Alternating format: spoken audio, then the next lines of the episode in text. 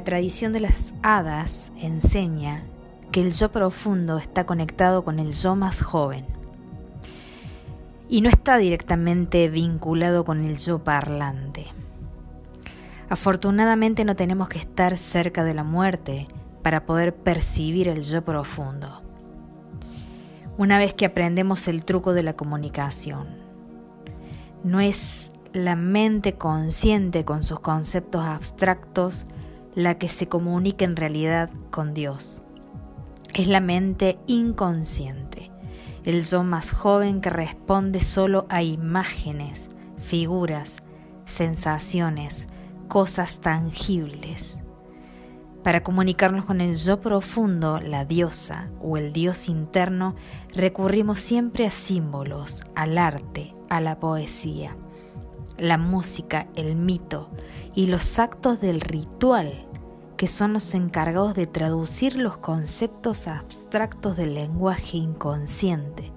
Es por eso que siempre trabajamos con rituales. El yo más joven, que puede ser tan terco y obstinado como un niño de tres años malhumorado, no se deja impresionar por palabras. Al igual que un nativo de Missouri, quiere que le muestren las cosas para poder despertar su interés. Entonces debemos seducirlo con imágenes bonitas y sensaciones agradables. Únicamente de este modo podemos llegar al yo profundo. Por esta razón las verdades religiosas no han sido expresadas a lo largo del tiempo como fórmulas matemáticas, sino en el arte, la música, la danza, el trama, la poesía, los cuentos y los rituales activos. La brujería no tiene ningún libro sagrado.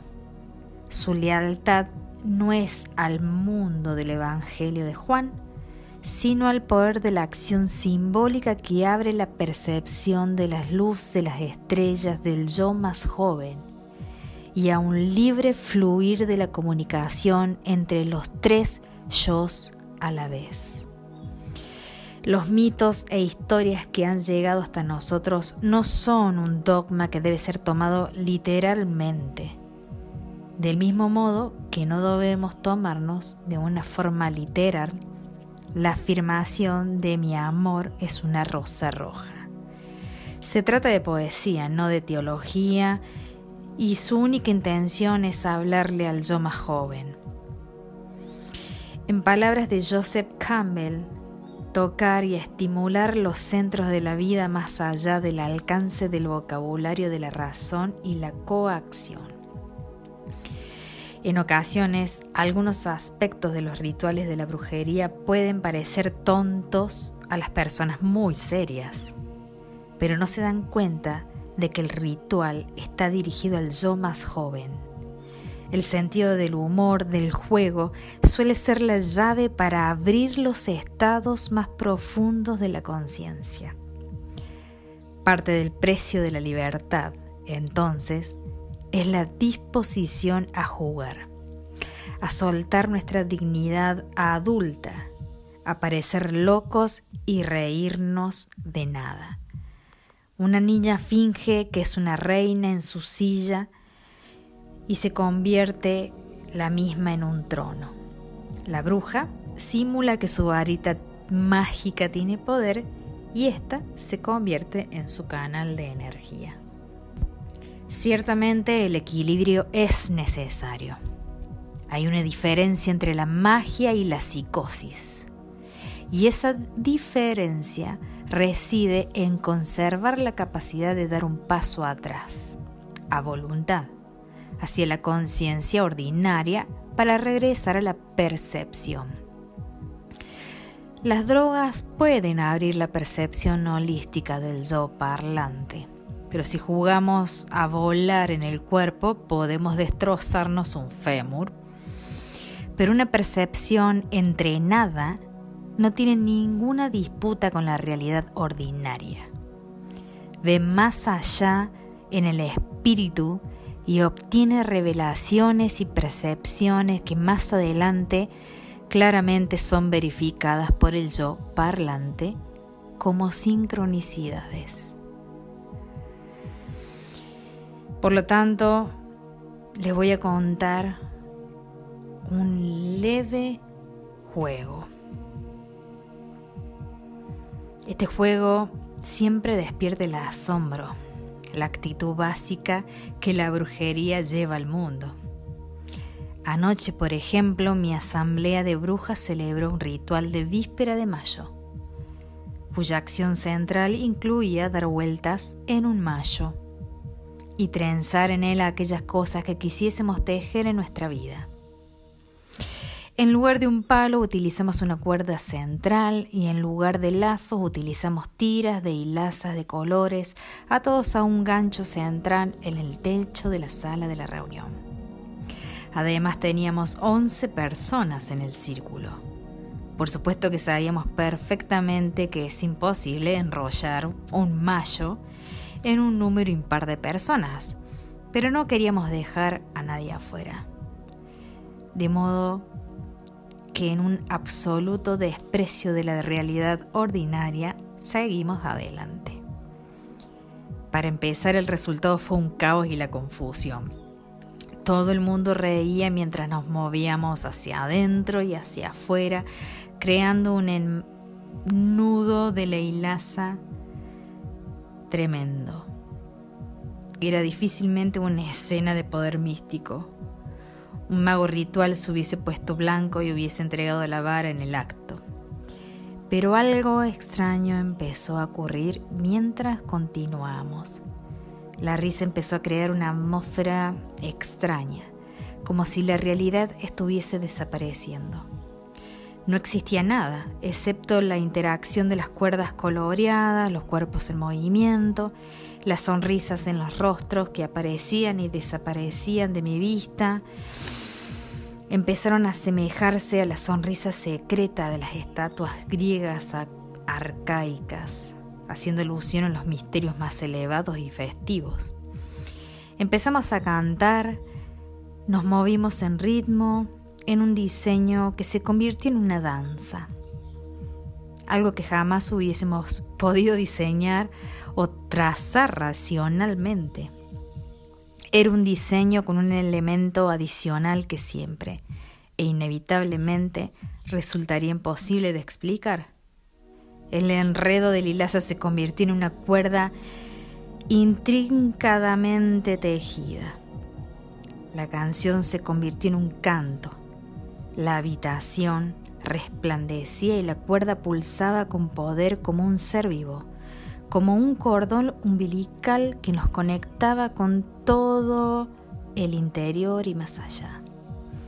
Finalmente el canto alcanzó su punto más alto y murió, y nosotros caímos en trance. Cuando despertamos, todos juntos al mismo tiempo, nos miramos maravillados. El mito de la creación que encabeza este capítulo expresa claramente la actitud de maravilla hacia el mundo que es divino y hacia lo divino que es el mundo. Al principio la diosa es el todo, virgen, que quiere decir completa en sí misma. Aquella llamada diosa podría ser llamada con la misma facilidad Dios. El sexo todavía no ha empezado a existir, todavía no hay separación, no hay división, no hay nada, excepto la unidad original. Sin embargo, la naturaleza femenina del fundamento del ser es enfatizada porque el proceso de la creación que está a punto de ocurrir es un proceso de nacimiento. El mundo nace, no es creado. Y no se le ordena existir. La diosa ve su reflejo en el espejo curvado del espacio, que podría ser una comprensión mágica de la forma del universo, el espacio curvado de la física moderna. El espejo es un antiguo atributo de la diosa según Robert Graves, en su aspecto como la antigua diosa del mar pagana Miriam, con diferentes nombres Miriam, Miriané, Mirti, Mirta, María o Marina. patrona de los poetas y amantes y madre orgullosa del arquero del amor. Un disfraz conocido de esta misma Miriam es la doncella alegre, que es como antes la llamaban sirena. La figura convencional de la sirena, una mujer hermosa con un espejo redondo, un peine de oro y la cola de pescado. Expresa a la diosa del amor que surge del mar. Todo inicio en los misterios eleusinios que eran de origen pelasgo, pueblo indígena matrifocal de Grecia, pasaba por un rito de amor con su representante después de tomar un baño de caldera. El espejo también formaba parte del mobiliario sagrado de los misterios y probablemente representaba el conócete a ti mismo. A la misma sirena madre oceánica se la llama Yemanja en África Occidental o Yamanja en Brasil. El agua es el espejo original. La imagen transmitida es también la de una luna flotando sobre el océano o el mar. Oscuro, donde completamente su reflejo se ve en las olas. Un débil eco puede oírse en la apertura del Génesis. La tierra no estaba formada y estaba vacía, y el Espíritu de Dios aleteaba sobre las aguas. Pero hay otro aspecto más del espejo. El agua es el espejo original. La imagen reflejada es una imagen invertida, la misma pero contraria, la polaridad inversa. La imagen expresa la paradoja. Todas las cosas son una, pero cada cosa está separada es individual y es única. La brujería se atiende a la verdad de la paradoja y considera cada visión como igualmente válida. Ambas se reflejan y se complementan mutuamente, no se contradicen. El mundo de las cosas separadas es el espejo del uno. El uno es el reflejo de la mirada de las cosas separadas que hay en el mundo. Todos somos remolinos de la misma energía y sin embargo cada remolino es único en su propia forma y diseño. La diosa se enamora en sí misma, provocando su propia emanación, la cual adquiere vida propia. El amor del yo por el yo es la fuerza creativa del universo. El deseo es la principal energía y esa energía es la erótica.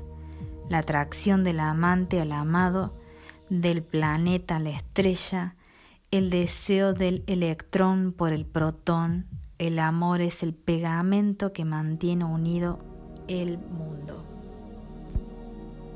Miria, la maravillosa, que es por supuesto Miriam, Miriam, Miriamné, que también es Marí, el aspecto de la luna llena de la diosa en la tradición de las hadas, el sentido del asombro, de la alegría, del deleite en el mundo natural es la esencia de la brujería. El mundo no es una creación imperfecta, no es algo de lo que debamos escapar continuamente, ni que necesite ser salvado o remedido. Como quiera que se muestre día a día, debido a la naturaleza de su ser más profundo, nos llevará y nos llena de asombro. Una percepción básica de la brujería es que la energía tanto física, psíquica o emocional se mueve en ondas, en ciclos que son en sí mismos espirales.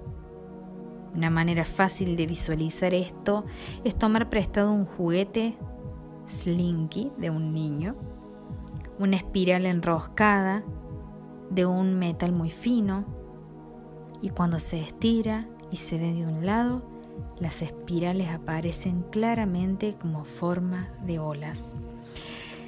La visión del todo como un campo de energía polarizado por dos grandes fuerzas, la femenina y la masculina, Dios y diosa, que en su ser fundamental, una es un aspecto de la otra.